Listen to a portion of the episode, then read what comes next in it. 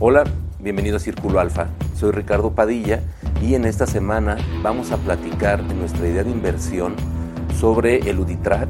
El UDITRAC es un ETF que te permite invertir directamente en instrumentos que replican la inflación.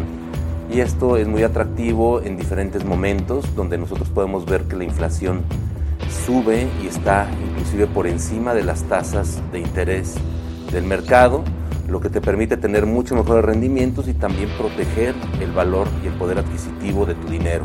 Recordemos que la inflación al final es nuestro principal enemigo al momento de poseer dinero. Entonces, bueno, esto nos va a permitir a nosotros poder cubrirnos contra esta inflación. Y bueno, aquí vamos a platicar más detalles. Espero que te guste y vale la pena mencionar que esta fue una sugerencia de un miembro de nuestra audiencia, de Alexander. Este, y esperemos que que te sea de utilidad. Comenzamos. Hola, bienvenidos a Círculo Alfa y hoy vamos a platicar en nuestra idea de inversión sobre el UDITRAC, que el UDITRAC es un ETF administrado por BlackRock, que bueno, los clientes de, de Banamex podrán estar más, más acostumbrados o a lo mejor lo tendrán más familiarizado, pero al final del día sí es un ETF que cotiza en el mercado abierto, significa que con cualquier contrato de casa de bolsa puedes obtener estos beneficios o el acceso a este tipo de instrumentos. ¿no? El UDITRAC, vamos a platicar un poquito al respecto, es un ETF compuesto principalmente, o más bien en su totalidad, por instrumentos este, que van ligados directamente a las UDIs, ¿no? UDIBonos principalmente. Y vamos a platicar un poquito al respecto. Tiene un costo de administración de 0.30%. Esto significa que tú vas a tener, obviamente, este costo de administración implícito, como arancel, digamos, en el fondo, pero también vas a tener algunas comisiones de entrada o salida dependiendo de tu casa de bolsa. Te recuerdo en GBM, para que tengas un parámetro, andamos en punto 25 de entrada, punto 25 de salida. Entonces te puede servir de parámetro. Obviamente entre mayor aumenta tu transaccionalidad, se puede ir disminuyendo hasta el punto 15. Entonces te puede servir de referencia para también negociar mejores comisiones con tu casa de bolsa actual. también vas a estar sujeto al tema de ISR, pero en este caso, al ser un ETF, que opera bajo, digamos, el, vamos a llamarle como, como capitales dentro de la ley de impuestos sobre la renta, no como deuda. Recordemos que como deuda tú traes el punto 96% anual de retención este, por ISR, en este caso es el 10% de la utilidad cuando lo vendes.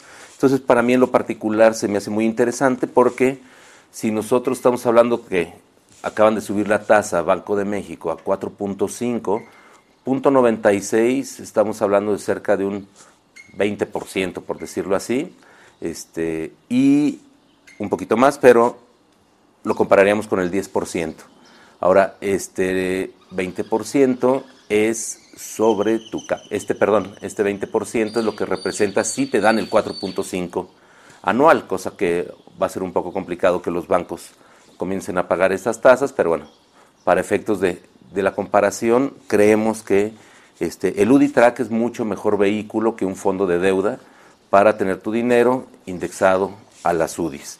¿no? Y vamos a empezar un poco aquí a hablar de, de por qué el UDITRAC, bueno, como decíamos, te permite tener acceso a, instrumentos que, que, básicamente replican la inflación, obviamente lo harán a lo mejor a un 95%, pero te da también oportunidad de invertir a lo largo de la curva de los sudibonos. Cuando hablamos de la curva, normalmente cuando hablamos de curvas en, instrumentos de deuda, estamos hablando de los diferentes plazos a los que hay instrumentos. Como saben, inclusive entre los CETES hay CETES de 28, 90, este, 182 días, pero también en los bonos, y en este caso los sudibonos, que son normalmente bonos de mediano y largo plazo, puedes encontrar un año, tres años, cinco años, diez años, etcétera, y eso te permite que a través de este fondo puedas tú tener exposición a los diferentes plazos, ¿no? independientemente de que también Este, tu dinero va a estar líquido como si estuviera invertido en capitales para 48 horas y puedes operarlo todos los días, bueno, de lunes a viernes, mientras el mercado esté operando, pero te permite tener mucha liquidez, te permite inclusive tomar oportunidades o tomar utilidades en cualquier momento. Recuerda que esto va a impactar al momento de la venta tu retención de ISR del 10% sobre las utilidades. Pero al final te permite tener esto, creo que tiene costos bastante competitivos. Estamos hablando que a lo mejor un fondo tradicional debe estar entre el punto 5, punto 75. Este UdiTrack tiene el punto 30, entonces creo que está del lado de, a tu favor en este sentido, porque obviamente cualquier costo por debajo de otra alternativa va a ser mayor rendimiento. Así lo tienes que ver. Entonces, bueno, el hecho de que tengas tú este acceso a diferentes curvas, o más bien a toda la curva de los udibonos, también va a permitir al administrador tener un poquito de discrecionalidad de dónde ve un poco más de valor en, en, esta curva. ¿No? Muchas veces se ve en el corto plazo, mediano plazo, se va, se va moviendo también de acuerdo a las circunstancias, de acuerdo al mercado. Y la otra es que si tú tienes un udibono, tampoco el mercado es tan activo como para que tú te permita a ti en lo personal tanto tener acceso como también operarlo, salirte de manera inmediata. Entonces esto es importante porque a través del ETF puedes entrar y salir mismo día, digo, si fuera el caso. ¿No? Entonces creo que, que son pues, razones suficientes para considerarlo dentro de tu portafolio de inversión. ¿Cuál es la filosofía de inversión del UdiTrack? Bueno, pues BlackRock, este, a través de, de este UdiTrack, busca resultados que prácticamente estén muy ligados al índice inflacionario del Standard Poor's, que es prácticamente UDI bonos de, un, de un año y más. ¿No? Ese es el, benchmark que tiene, entonces está esperando este, tener ese, ese comportamiento mucha gente y muchos inversionistas, a lo mejor tú también, te gusta o obviamente te sientes más cómodo sabiendo cuál es la tasa, cuál es el rendimiento que debo de esperar de esto. Y es una incógnita, ¿no? Pero la realidad es que siempre va a ser una incógnita, este, aunque tu banquero te diga o tu casa bolsero te diga que te está ofreciendo X tasa, es simplemente la tasa que hoy puedes conseguir, ¿no? En tu próxima renovación nadie te puede decir a ciencia cierta la tasa. Digo, ya vimos, nos sorprendió esta semana Banco de México subiendo las tasas de 4 a 4.50, cosa que también este, estábamos un poquito este, escépticos de que lo fuera a hacer y lo hizo. Y bueno, movió los mercados a tal grado que lo más probable es que ustedes vean rendimientos negativos este mes en la parte de deuda, pero es un movimiento normal y, se recuperará, pero al final del día sí mueve el mercado y sí le afecta a todos los papeles de deuda. Y, bueno, tienes que, entender que es normal.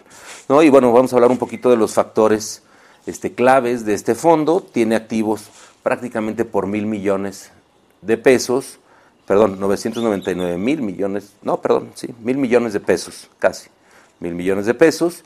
Este, como hablábamos, el índice de referencia es este, el, benchmark de, del índice de, los UDIBonos de mayor, mayores a un año. Y bueno, este, las acciones en circulación son 7.4 millones, que eso en teoría es irrelevante. Yo creo que lo más relevante es la parte del tamaño. Mil millones no es tan grande, no es tan chico. Creo que al final del día es razonable. Creo que le hace falta mercado en el sentido de que la gente lo entienda. Este, a mí se me hace muy padre para, sí, para, para estar diversificado, inclusive en, algunos portafolios que nosotros estamos recomendando ya desde hace varios meses. Hemos estado expuestos a, a, los UDIBonos, nos gustaron, nos gustan todavía.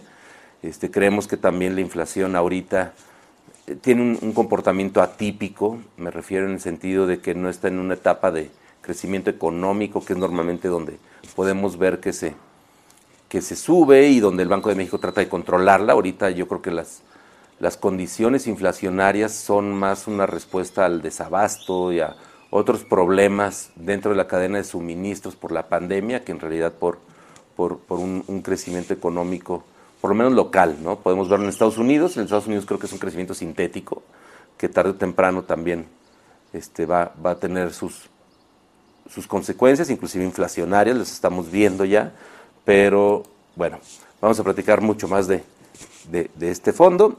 Y hablamos de rendimientos, pueden ver rendimientos, por ejemplo, a, bueno, está el 31 de mayo de 2021, normalmente los fondos reportan al cierre de mes, por eso estamos viendo al cierre de mayo, y vemos en un año prácticamente rendimientos de 706 contra el índice de referencia de 741. Ahí es donde vamos a ver un poquito de discrepancia que va derivado normalmente de este eh, costo administrativo del 0.3%, entonces si se fijan van a andar un poquito por ahí cerca de, ese 3.3, 0.4, obviamente por, por diferentes razones, pero pueden ver que sí tiene mucho apego a, este índice, entonces nos puede dar confianza de que por lo menos lo que nosotros intentamos replicar, sí lo puede replicar este ETF.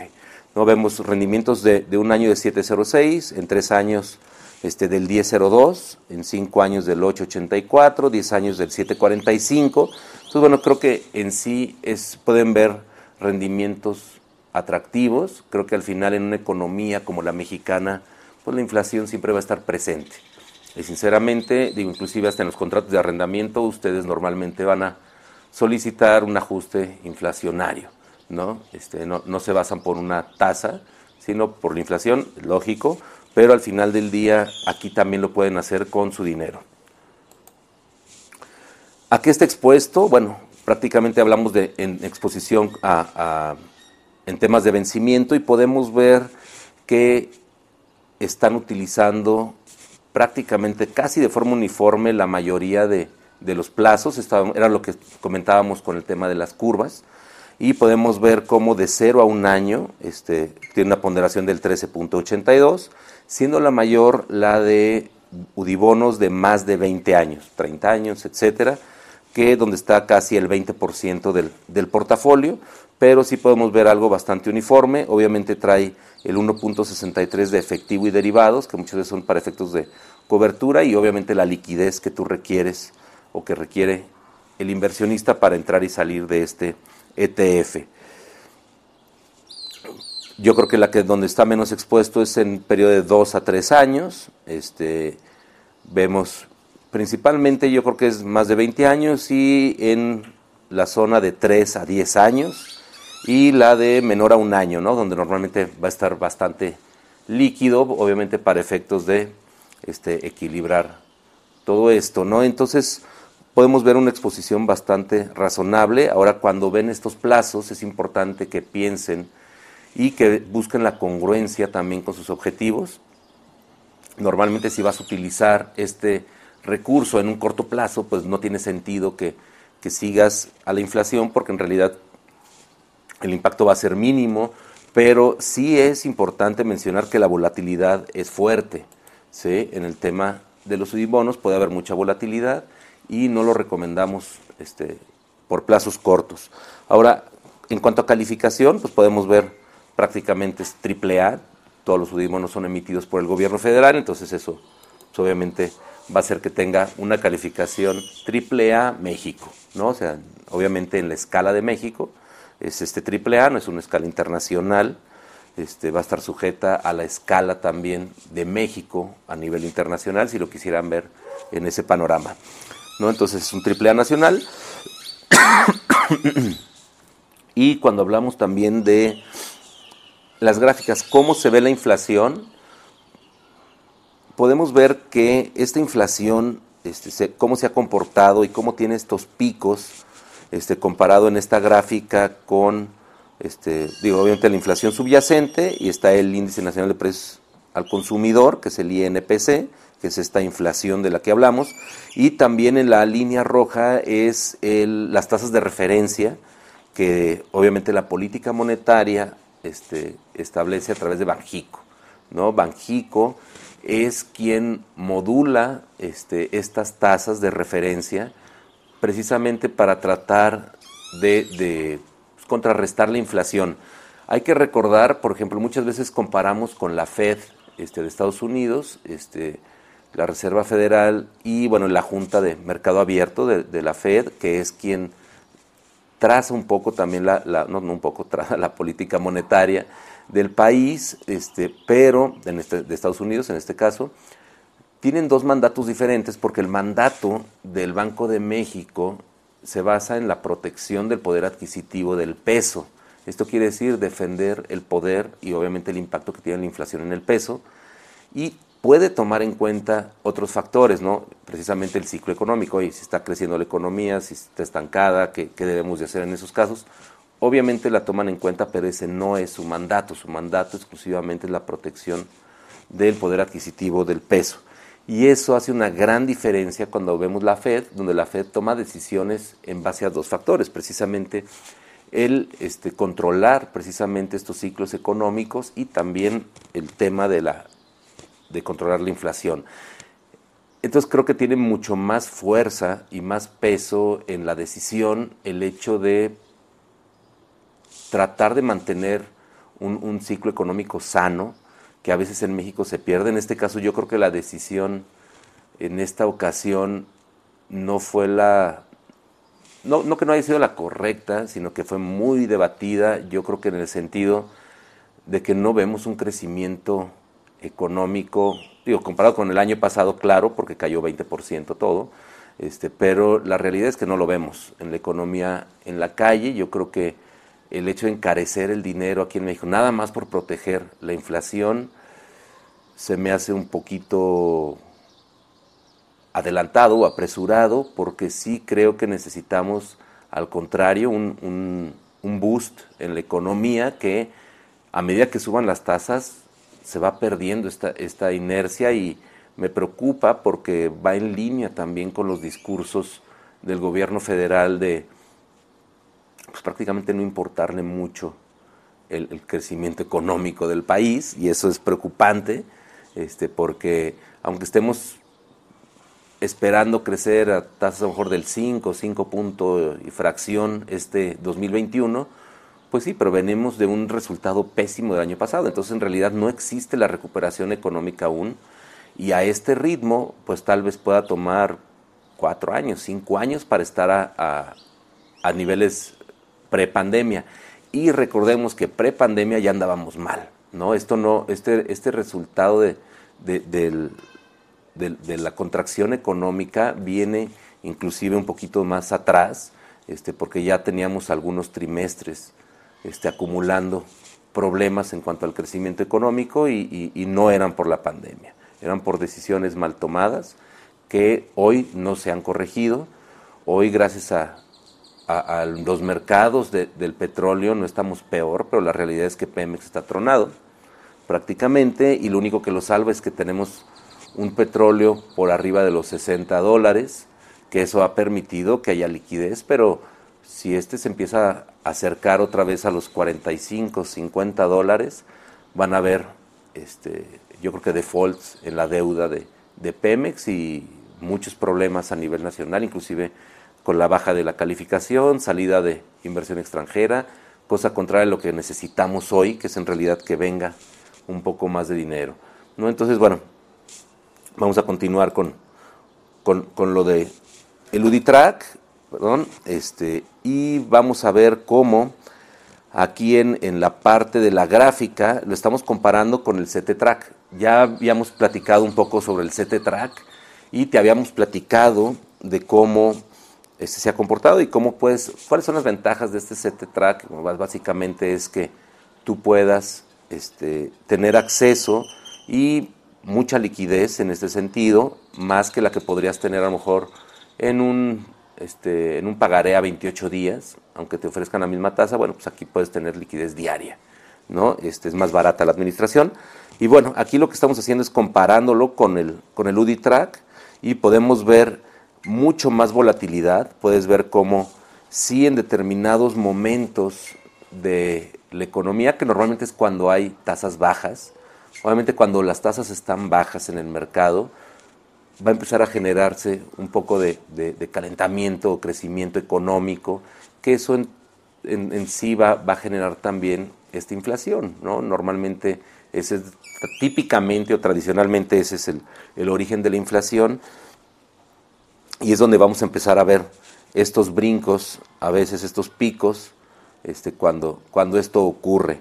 ¿no? Entonces sí es un fondo, porque en realidad es un ETF, es un fondo, este, que sí tiene volatilidad, pero que también a mí me agrada, porque inclusive con esta volatilidad, en periodos, si se fijan, de a lo mejor de dos a tres años, este, a partir de eso ya pueden ver rendimientos superiores al, al mercado de deuda tradicional. Entonces, si no quieren meterse a un tema de capitales tan agresivo, que no vean este, mucho valor o simplemente ustedes no tengan el perfil para invertir en, en capitales por, por preferencias, este, creo que es, es, una buena alternativa para aspirar y para diversificar a un rendimiento mayor.